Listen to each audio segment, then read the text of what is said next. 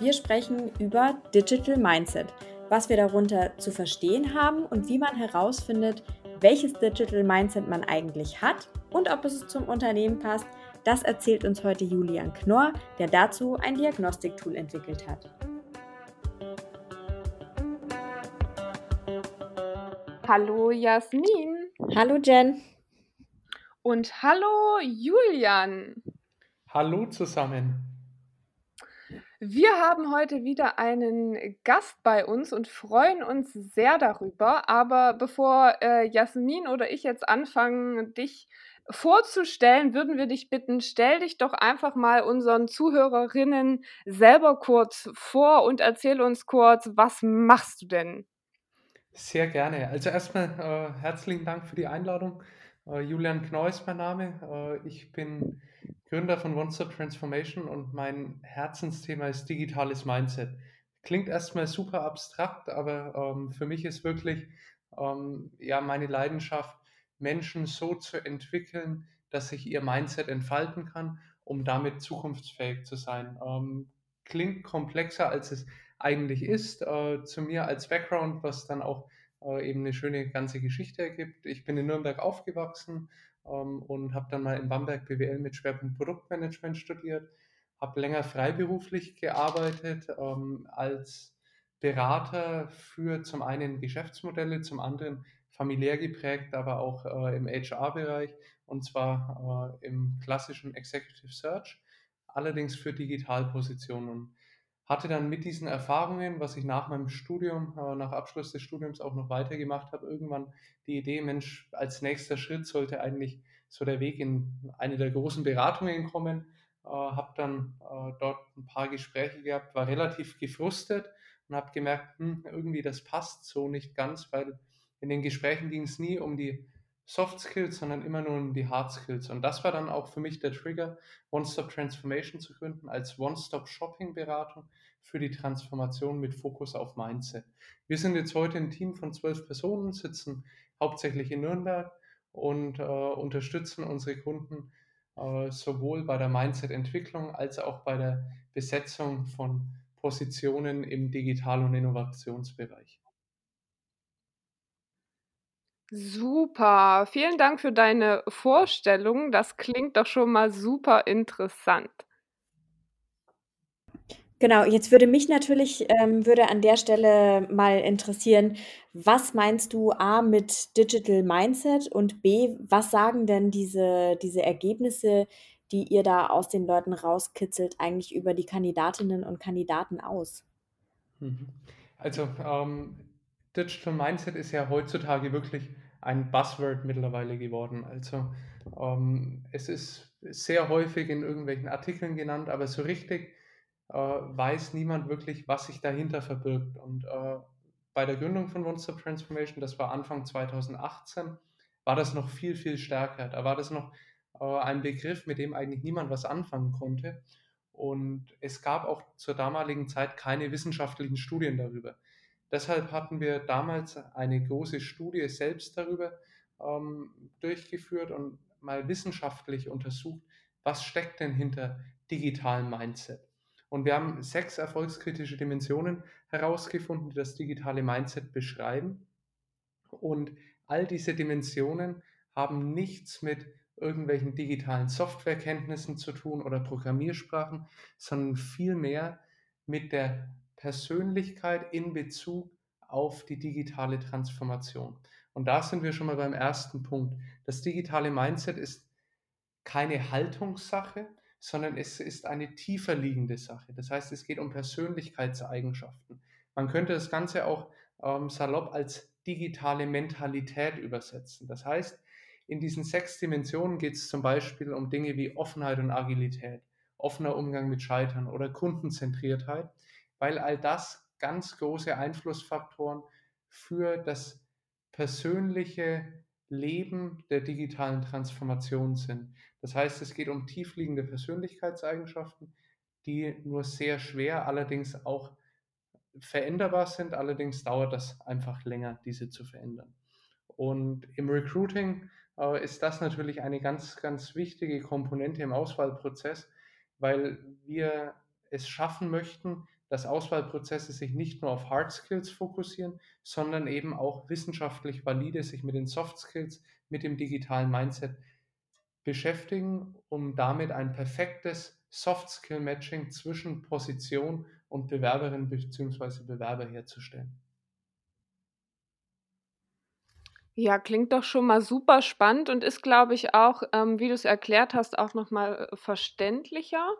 Ähm, ma kannst du uns so ein paar, äh, Beispielfragen nennen? Nehmen wir mal an, ähm oder vielleicht auch so ein bisschen den Prozess. Nehmen wir mal an, da kommt jetzt, ähm, Unternehmen auf euch zu und sagt: „Hier, wir haben diese Position.“ Was werden denn dann so für Fragen an die Kandidatinnen gestellt? Mhm. Also wir nutzen ähm, erstmal für ähm, dieses Matching im Soft-Skill-Bereich äh, das Tool, was wir entwickelt haben auf Basis unserer wissenschaftlichen Erkenntnisse aus der Studie. Äh, das Tool nennt sich Digital Competence Indicator und äh, ist ein online-basiertes Tool, was äh, Nutzer durchlaufen. Es sind insgesamt 48 Fragen bzw. Items, die beantwortet werden. Und auf Basis der Antworten äh, wird dann der digitale Typ errechnet in einem sogenannten probabilistischen Modell. Das heißt, man bekommt ein Feedback, zu wie viel Prozent man welcher digitale Typ ist und wie man in den sechs erfolgskritischen Dimensionen ausgeprägt ist. Und so eine typische Frage äh, wäre zum Beispiel, Umwege erhöhen die Ortskenntnis. Und dann, inwiefern stimmt man dieser Aussage zu? Und dieses Item fließt dann in unterschiedliche Dimensionen der sechs Dimensionen mit ein und ähm, fließt dann am Schluss eben in das Endergebnis des digitalen Typs mit ein. Ähm, und bei den Items ist es bei den Fragen, die man beantworten äh, muss während des Tools, war es ganz, ganz wichtig bei der Entwicklung, dass eben die Fragen nicht so offensichtlich sind. Das heißt, dass die soziale Erwünschtheit so gut wie es nur geht in einem Diagnostiktool herausgenommen wird und es für den Nutzer erstmal nicht ersichtlich ist, zu welcher Dimension welches Item, welche Frage gehört. Und bei Umwege, äh, Umwege erhöhen die Ortskenntnis bei diesem Item merkt man das schon sehr schön. Man hat nicht sofort die Assoziation, gehört das jetzt zur Offenheit und Agilität oder gehört das vielleicht zur Dimension Kundenzentriertheit oder Kritikfähigkeit. Und das ist auch wirklich der große Mehrwert des DCIs, dass es ein objektives Bild des digitalen Mindsets gibt und kein Bild, was der Bewerber, die Bewerberin stark sozial erwünscht beeinflussen kann. Ja, wir haben ja die wir haben diese Tests ja auch selber gemacht und, ähm, die Fragen fand ich auch wirklich, wirklich interessant und, ähm, ich dachte anfangs so: „Ja, ich da kann ich mir als Kandidatin vielleicht denken, was das Unternehmen hören möchte“, aber, ähm, die Fragen wurden dann auch teilweise ähnlich, aber noch mal anders formuliert gestellt und dadurch ähm, dadurch konnte man tatsächlich auch gar nicht so sehr sich überlegen, was wollen die eigentlich von mir hören, weil man am Ende wirklich keine Idee davon hat, wie das zusammenspielt. Das fand ich ganz spannend. Aber ähm, wir können ja gleich noch mal über unsere Ergebnisse sprechen, Jen. Jetzt wollte ich aber hm. vorher unbedingt. Jetzt wollte ich vorher aber noch mal wissen, ähm, so, wir haben da jetzt einen Kandidaten und der hat diese, der hat sein Profil mhm. ausgefüllt, die Fragen beantwortet. Jetzt ist da ähm, ja, Ergebnis XY rausgekommen, aber wie weiß ich denn, ob das, ähm, ob das das Profil ist, das ich brauche? Setzt ihr euch da vorab mit dem Unternehmen zusammen und besprecht so Zielprofile oder wie kann ich mir das vorstellen? Mhm. Richtig, also äh, davor entwickeln wir ein Zielprofil gemeinsam mit dem Kunden und da ist uns immer ganz wichtig, dass ein Dreiklang äh, am Tisch sitzt, nämlich der Fachbereich, HR und wir, um wirklich ein allumfängliches Bild zu bekommen und wir führen das äh, anhand eines halbstrukturierten Interviews, äh, führen wir das Ganze durch, indem wir immer wieder mit sogenannten Incidents arbeiten. Das heißt, wir probieren über konkrete Situationen Antworten des Fachbereichs und der HR-Abteilung, das heißt unseres Kunden, zu erhalten, welches Verhalten in dieser Situation von dem Bewerber, von der Bewerberin perfekt für die Stelle wäre. Ähm, wir machen das das deshalb so ausführlich, auch immer wieder mit Beispielen, weil häufig die Tendenz da ist, dass man sich einen anderen Kandidaten im ersten Moment vorstellt, als das, was man als Unternehmen wirklich anbieten kann, auch für den Kandidaten. Um es mal anhand eines ganz konkreten Beispiels äh, zu zeigen, wir hatten eine Position äh, im Finance-Bereich, da ging es um einen Produktmanager. Und da hieß es am Anfang, ja, der Produktmanager muss super proaktiv sein und ähm, während des halbstrukturierten Interviews kam dann bei der Frage, bei dem Incident, ähm, ob denn der Produktmanager dann auch selbst ein neues Geschäftsmodell bzw. neue Ideen für das Geschäftsmodell einbringen kann, kam die Antwort, um Gottes Willen, nein, das ist Vorstandssache bei uns, das darf er nicht machen. So, das heißt, dadurch haben wir dann über mehrere Fragen herausgefunden, dass der Produktmanager eher eine mittlere Ausprägung zwischen Proaktivität und Reaktivität haben sollte. Und hätten wir das nicht in diesem ausführlichen, halbstrukturierten Interview, was circa eineinhalb Stunden pro Position dauert, gemacht, hätten wir einen Kandidaten, eine Kandidatin gefunden mit einer hohen Ausprägung an Proaktivität, was aber dem Unternehmen in dem Sinne nicht geholfen hätte und die Kandidatin, der Kandidat auch nicht glücklich geworden wäre über die Dauer. Deswegen nehmen wir uns am Anfang recht viel Zeit, um ein Zielprofil auch zu bauen, um dann im weiteren Prozess uns die Ergebnisse der Bewerberinnen und Bewerber anzuschauen, um dann eben einen Abgleich zu machen, wo macht es Sinn, weiter in das Gespräch einzusteigen und vor allem dann, welche Fragen müssen wir im Interview mit dem jeweiligen Kandidaten, der Kandidatin stellen.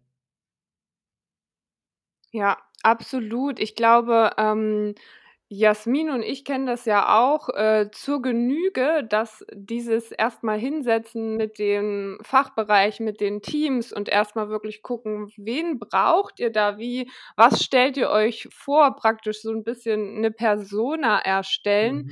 und dann ähm, abzuleiten, was braucht man eigentlich wirklich, welche Skills und was wird sich gewünscht. Und ähm, das geht ja manchmal auch äh, weit auseinander, so von dem Gefühl, ja, wir brauchen jetzt den, ähm, ich sag jetzt mal, äh, Beispiel, Paul ist gegangen, wir wollen genau noch mal einen Paul haben. Und Paul war so und so und so. Ähm, und deswegen wollen wir genau noch mal einen Paul haben. Und dann stellen wir aber oft fest, na ja, eigentlich wäre es gut, wenn äh, wir vielleicht lieber einen Peter hätten oder äh, eine Petra, die ähm, noch das und das mitbringen und vielleicht eher so an die Sachen rangehen. Ich glaube, das ist ja so ähm, auch unsere tägliche HR-Arbeit, oder Jasmin? Wie ist da mhm. so deine Erfahrung? Ja, total. Das macht, äh, das macht echt ganz, ganz viel aus, ob man sich da vorher Gedanken gemacht hat oder nicht. Und wenn man es nicht gemacht hat, merkt man auch ganz schnell, dass das Team die ersten Interviews führt und während der Interviews stellt man fest, ja, ich glaube, das passt nicht so ganz, weil XY und dann merkt man schon, ah, okay, beim nächsten Mal achte ich darauf, dass, weiß ich nicht, die Person vor Energie sprüht beim Sprechen oder whatever. Ja, auf jeden Fall. So, ähm, dann setzt ihr euer Recruiting-Tool im Prinzip, also wenn ich es jetzt mal äh, ähm, euer Recruiting-Tool nennen darf, das heißt, ähm, an welcher Stelle im Prozess findet das genau statt? Findet das äh, statt, nachdem sich jemand beworben hat? Ist das schon im ähm, im, ich sag mal, im System integriert, dass man, wenn man sich bewirbt, direkt diese Fragen beantwortet. Wie genau läuft es denn ab? Mhm. Also das ist ganz unterschiedlich. Wir haben Kunden, die nutzen das Tool äh, schon im ersten Bewerbungsschritt. Das heißt, äh, sobald eine Bewerbung ausgelöst wird, dass äh, der DCI direkt mit durchlaufen wird, um dann quasi im erst, in der Erstauswahl schon gleich ein Bild über das digitale Mindset zu haben.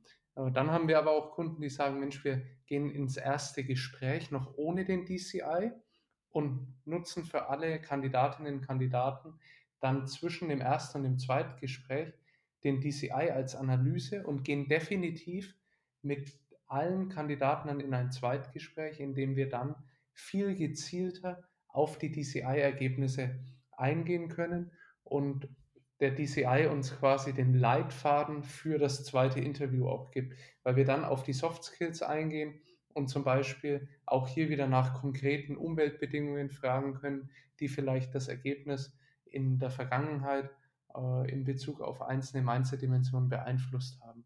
Das heißt, äh, in diesem zweiten Interview wird dann häufig das konkrete Verhalten probiert äh, genauer zu verstehen auf Basis des digitalen Mindsets.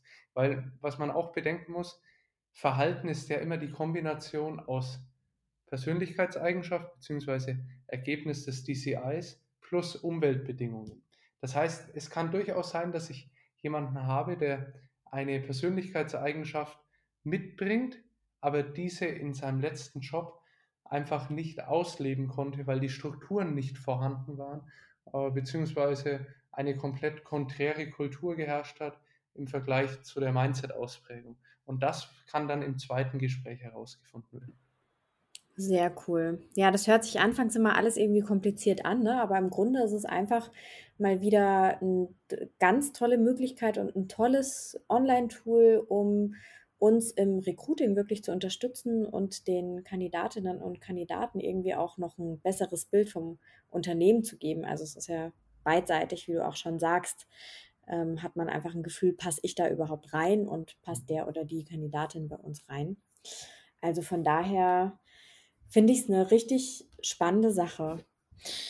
Jetzt ähm, habe ich aber noch eine Frage an dich. Und zwar würde ich mich, äh, würde mich mal interessieren, weil es ist ja schon ein sehr spezielles Thema, das ihr da auch ansprecht und ähm, für viele auch vielleicht das erste Mal so richtig Berührungspunkte mit dem Thema Digital Mindset.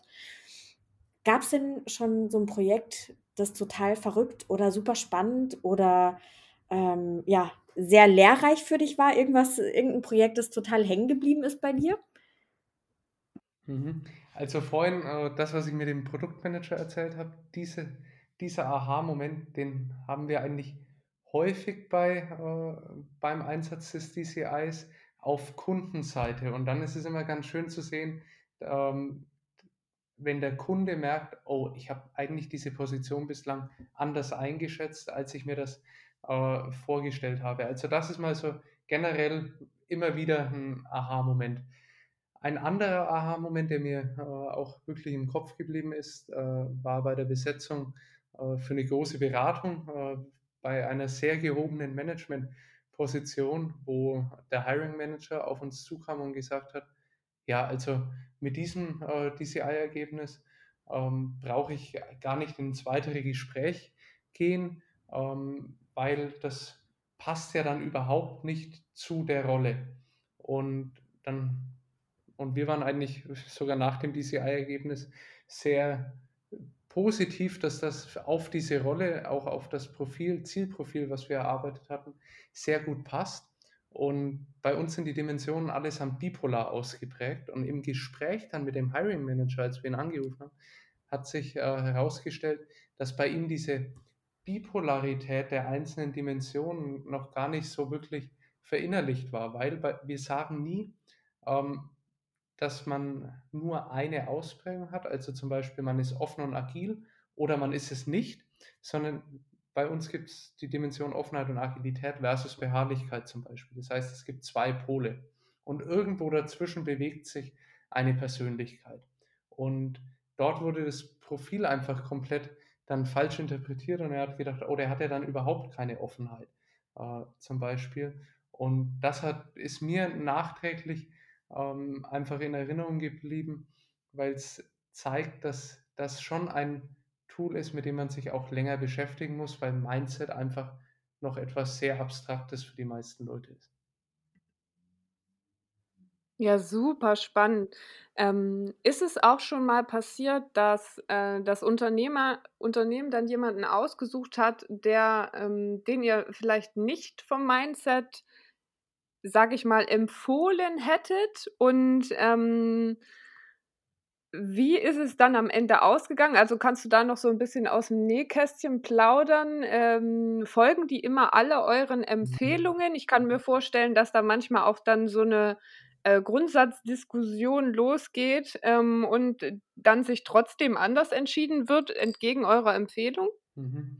Ähm, auch da kann ich gern ein ganz konkretes Beispiel sogar nennen. Wir hatten äh, eine Position besetzt, äh, beziehungsweise beauftragt, diese zu besetzen und hatten Kandidaten, die wirklich auch toll zum Zielprofil gepasst haben. Das war eine Organisation, die noch sehr traditionell im Moment unterwegs ist und sich stark transformieren möchte in Richtung Agilität und neuen Arbeitsweisen. Und dann kam in-house eine Bewerbung aus dem Fachbereich und dann haben unsere Ansprechpartner gesagt, Mensch, wir möchten unbedingt diese Inhouse-Bewerbung haben. Das ist für uns der perfekte Match. Und dann hatten wir dort noch, haben wir gesagt, okay, verstehen wir, aber lasst doch den Inhouse-Bewerber unbedingt bitte den DCI noch machen, dass ihr auch ein Bild des Mindsets habt, ob das denn auch passt.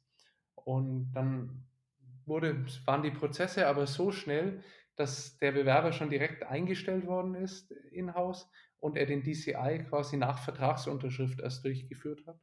Und dann kam leider das Ergebnis raus, dass da überhaupt kein Match da war. Das heißt, dass derjenige komplett eigentlich vom Mindset her in den traditionellen Strukturen auch noch unterwegs war, aber diese Transformation treiben sollte. Naja, das Ende vom Lied war, leider, leider ist die Transformation dort relativ versandet und die Strukturen laufen so weiter wie bislang auch. Also das ist dann schon auch, wenn auch eine nicht so schöne Bestätigung, aber dass das Tool äh, einfach valide ist.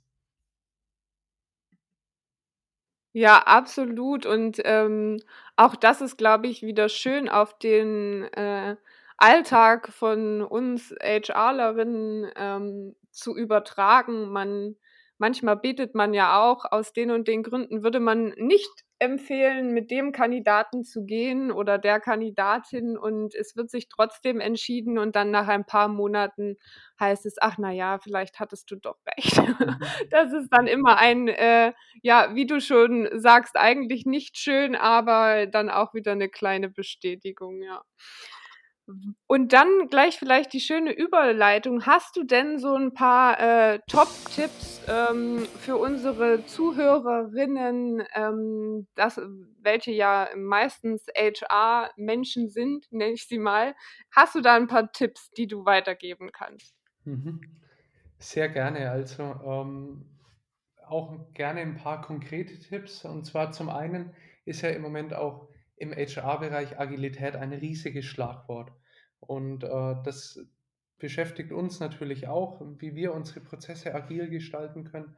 Und da ist einfach so die Erkenntnis aus den, äh, ja, aus den letzten Zeiten, Monaten, Jahren auch seit Gründung, dass es kein agiles Framework aus meiner Sicht gibt, was eins zu eins auf den HR-Bereich passt, sondern dass man, wenn man eine agile, agile Prozesse einführen möchte, dort das wirklich sehr mit Fingerspitzengefühl und eine Kombination aus unterschiedlichen agilen Elementen finden muss und da auch jede Organisation anders ist.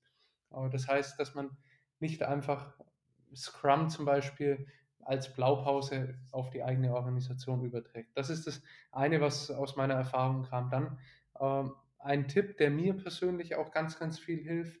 Ähm, Lernen ist etwas elementar Wichtiges äh, für uns alle. Es passiert so viel da draußen. Wir müssen uns ständig weiterentwickeln und Lernen sollte ein fester Bestandteil des Alltags werden. Das heißt, ich habe mir Lernen zum Beispiel als Routine gemacht und äh, lese jeden Morgen ähm, einen Artikel bzw. schaue mir etwas an, um mich selbst weiterzubilden. Also ähm, diese Routine im Lernen zu schaffen. Und dann vielleicht noch einen dritten Tipp, der mehr wieder Richtung Team blickt, ähm, was wir auch erfolgreich machen und was super viel geholfen hat. Wir führen immer wieder Retrospektiven mit dem Team durch, um zu schauen, was lief die letzten Wochen gut, was lief nicht so gut. Und die Idee dahinter ist, dass jeder auch persönlich vorstellt vor dem ganzen Team, was habe ich gut gemacht, was habe ich nicht so gut gemacht. Und jetzt ist die Hürde natürlich extrem groß, so etwas vor der Gruppe, vor dem Team auch preiszugeben, vor allem bei den Dingen, die nicht so gut gelaufen sind.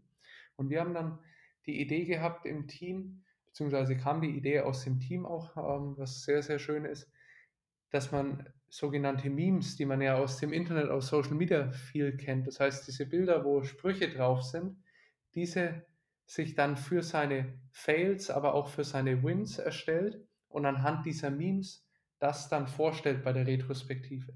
Weil damit ist einfach der Druck schon mal weg. Man hängt als erstes das Meme hin, was jeden erstmal zum Schmunzeln bringt und somit ist die Botschaft, was man verbockt hat vielleicht, beziehungsweise was nicht so gut lief, schon mal deutlich ja, leichter ans Team transportiert und dann fällt es auch leichter darüber zu sprechen. Und das ist wirklich so ein Icebreaker, immer auch über die nicht so guten Dinge zu sprechen.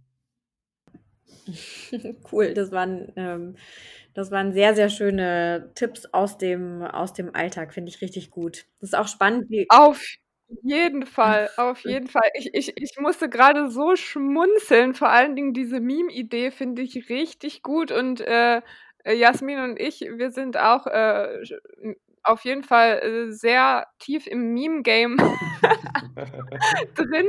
Von daher äh, können wir uns da, glaube ich, gut mit identifizieren. ich glaube, wir können ganze Unterhaltungen äh, so führen, ohne auch nur ein richtiges Wort miteinander zu sprechen. Aber ähm, ja. weißt du, was ganz lustig ist, was wir ja festgestellt haben durch euren Test, also Test in Anführungsstrichen, ähm, durch diese Fragen, ähm, dass wir unheimlich unterschiedlich mal wieder sind, ne? Haben wir festgestellt und äh, wir haben schon gesagt, wahrscheinlich können wir uns deswegen so gut ausstehen. Ähm, erzähl doch mal, was bist du denn? Was ist denn bei dir rausgekommen? Ich bin eine digitale Brückenbauerin. So, willst du uns jetzt einmal erzählen, was das bedeutet, nochmal kurz? So ein paar, so ein paar ähm, Stichworte dazu, das wäre ganz cool. Sehr gerne. Also insgesamt äh, gibt es vier digitale Typen. Und ganz wichtig ist, du hast jetzt gesagt, du bist digitale Brückenbauerin. Das wird dein Haupttyp sein. Weil wir haben immer Hybridtypen. Das heißt, man hat, äh, man ist zu so und so viel Prozent als Haupttyp digitaler Brückenbauer, wie jetzt in deinem Fall. Und dann hat man aber auch zu anderen Prozentsätzen, die kleiner sind, die anderen drei Typen noch in sich. Der digitale Brückenbauer der wird dadurch charakterisiert, ähm, dass er die Sprache der anderen Typen auch spricht, in Anführungszeichen. Das heißt, er kann sich sowohl mit dem digitalen Nerd ähm, identifizieren und versteht die Vorgehensweise. Der ähm, digitale Nerd hat super viele Ideen, probiert immer Dinge weiterzutreiben, zu pushen und vergisst vielleicht manchmal so den Business-Kontext aus Transformationsliebe in Anführungszeichen. Gleichzeitig kann der Brückenbauer aber auch verstehen, äh, was, der, was den digitalen Befürworter bzw. den digitalen Hinterfrager bewegt. Also digitale Hinterfrager ist ein Typ, ähm, der Neuerungen kritisch hinterfragt und immer den Blick auch auf das bestehende Business hat, um eine möglichst hohe Qualität zu gewährleisten. Und der digitale Befürworter ist jemand, der erst einen Proof of Concept sehen möchte, bevor er wirklich mitzieht. Und der Brückenbauer, das kann man sich wirklich bildlich als Brücke vorstellen, nicht als, äh, also nicht hierarchisch gesehen, sondern bildlich, der quasi die Brücke zwischen diesen Typen schlägt und damit als Mediator hier auftritt und ein Team wirklich zusammenführen kann. Geil. Ich bin die Brücke. Jen, du hattest welches Ergebnis? Ich bin der digitale Befürworter und zwar mit 48 Prozent, also relativ ausgeprägt. Mhm. Tatsächlich, ähm, so so unterschiedlich, äh, sind wir da anscheinend. Es ist sehr interessant. Ja, in jeder Lebenslage, ähm, sind wir sehr unterschiedlich und trotzdem funktioniert es so gut. Und das ist ja auch das, was wir in der letzten Folge auch schon gesagt nicht in der letzten, aber in einer der letzten Folgen auch schon gesagt haben, dass es halt super spannend ist, eben so unterschiedliche Menschen auch in so Teams zu haben, ne? Das, ähm dass es wirklich nur dann Auf richtig gut funktioniert, wenn von allem ein bisschen was dabei ist. Auf jeden Fall. Ja. Das ist doch ein schönes Schlusswort, oder? Finde ich auch. Julian, vielen, vielen Dank äh, für deine Zeit und dass du uns aufgeschlaut hast. Ähm, wir finden das Thema auf jeden Fall super spannend und hoffen, unsere Hörerinnen konnten da auch ähm, ein bisschen Inspiration mitnehmen. Erzähl uns doch noch, wie erreicht man dich denn am besten, wenn, wenn jetzt jemand da draußen sagt, ich muss mal mich mit dem Julian unterhalten? Also erstmal äh, nochmal danke fürs Gespräch, hat wirklich Spaß gemacht. Ihr könnt mich am besten über LinkedIn erreichen, ähm, Julian Knorr oder unter unserer Website www.onestoptransformation.com. Und wenn ihr direkt mehr über das Tool erfahren wollt, schaut gerne unter dci.digital vorbei. Super, dann ähm, vielen Dank nochmal und ich würde sagen, einen schönen Start in die Woche. Danke dir, Julian. Ciao. Danke euch. Ciao. Primachen. Primachen. Ja, cool, aber äh, ist ja wieder geil. Ich frage mich wirklich, Frau Seifert, wie können Sie. Frau Settler-Check-Linster, erzähl, was ist Ihre Frage? Wie können du und ich befreundet sein? Ich verstehe es nicht. Ich verstehe es wirklich nicht. Es gibt, ich glaube, zu jeder, egal worüber wir diskutieren, wir sind einfach so unterschiedlich. Also deswegen sind wir wahrscheinlich so gut befreundet. Aber ich finde es immer wieder lustig. Weißt du, das haben wir doch schon mal festgestellt, dass wir uns, weil wir so unterschiedlich sind, äh, gegenseitig beeinflussen und Zusammen sind wir ein normaler ähm, Mensch, sagst du immer. ich, ja, ich würde jetzt sagen im Positiven auch, ne, weil du bist äh, auf jeden Fall gelb und ich bin auf jeden Fall blau und äh, zusammen kriegen wir was Grünes daraus irgendwie, weißt du? So fühlt sich das immer ein bisschen an. Ähm, vor allen Dingen ich auch mit meiner äh, Strukturanalytik und was weiß ich und du dann mit deinen Ideen und Machertum. Ich würde wahrscheinlich alleine nichts auf die Straße kriegen. Und ich würde gnadenlos untergehen. Ja, und das ist doch perfekt, oder? Ich würde wahrscheinlich schon im Knast sitzen, weil ich irgendwelche Steuern nicht gezahlt habe oder keine Ahnung. Ja, übrigens, es ist äh, bald wieder soweit, ne? Wir müssen bald wieder Steuer machen. Ja, ich weiß. Aber du hast recht, wahrscheinlich ist es so. Es gibt, also wir können uns ja auch richtig hart auf die Nerven gehen, das wissen wir ja auch. Aber es gibt auch äh, kaum jemanden. Was? Mm. Aber es gibt auch kaum jemanden, mit dem ich äh, so, so herzzerreißend lachen kann. Ah, Ja. ist das schön. Das Ja. geht mir ganz genauso.